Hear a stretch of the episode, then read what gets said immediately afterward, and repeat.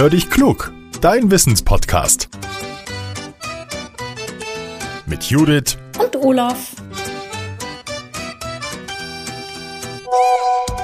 Ah, eine Sprachnachricht von Judith. Na, mal hören, was er will. Hallo Olaf. Wir hatten jetzt neulich mal wieder Gewitter, aber bei uns in Bremerhaven ist das irgendwie ganz seltsam. Es gibt einen Blitz, einen Donner und dann ist es meist schon wieder vorbei. Also da kommt gar nicht so viel runter.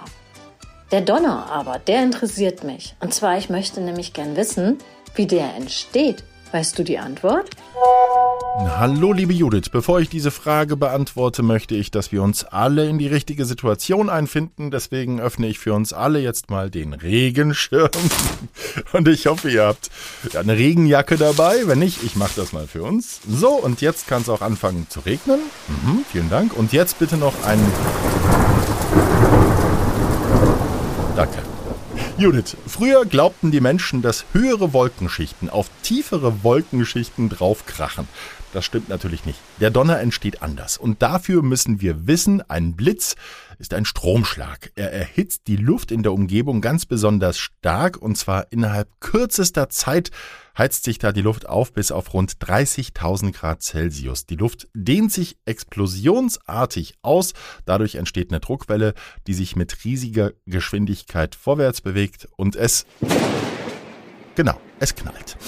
Die Welle ist in unmittelbarer Nähe des Blitzes als scharfer Knall zu hören. Ist der Blitz etwas weiter entfernt, wird aus dem Knall das Donnergrollen und über größere Entfernungen wird der Donner verschmiert. Er wird also für uns undeutlicher wahrnehmbar. Der Donner kommt versetzt an unserem Ohr an und wir hören ein langgezogenes Grummeln.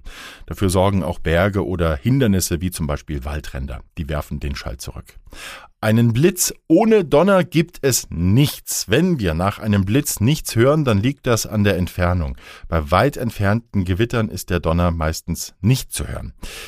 Wer wissen will, wie weit ein Gewitter noch weg ist, der kann das übrigens selber rauskriegen. Er muss nur die Zeit zwischen dem Blitz und dem dazugehörigen Donner messen und anschließend das Ergebnis durch drei teilen. Dann weiß man ganz grob die Entfernung des Gewitters in Kilometern. Wenn es gewittert, dann ist es am besten in ein Wohnhaus zu gehen oder schnell ins Auto, wenn das geht. Der Wagen bildet nämlich einen sogenannten Faradayischen Käfig. Dann fließt die Energie des Blitzes über die Karosserie, also die Bleche, in den Boden. Die Menschen im Auto werden nicht verletzt. Zu Hause sollten wir die Stecker von allen elektrischen Geräten ziehen. Fernseher, Computer oder die Musikanlage sollten während eines Gewitters am besten nicht am Stromnetz hängen. Wenn wir jetzt unterwegs von einem Gewitter überrascht werden und weder Haus noch Auto in der Nähe sind, dann müssen wir einige Dinge beachten. Wichtig ist, dass wir uns so klein wie möglich machen sollten. Gut ist es, wenn wir uns hinhocken. Die Füße stellen wir eng beieinander, das Gewicht legen wir auf die Fußballen und mit den Armen umschlingen wir die Knie. Ganz wichtig, wir dürfen uns dabei nirgendwo anlehnen. Auch in schutzbietenden Gebäuden wie jetzt einer Scheune oder einer Holzhütte, da sollten wir uns in der Mitte des Gebäudes aufhalten und auch in die Hocke gehen. Liebe Hörerinnen und Hörer, Frage beantwortet. Ein letztes Mal.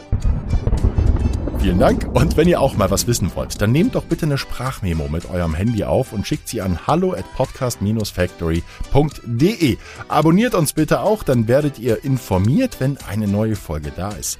Und jetzt sage ich Tschüss und bis zum nächsten Mal, euer Olaf.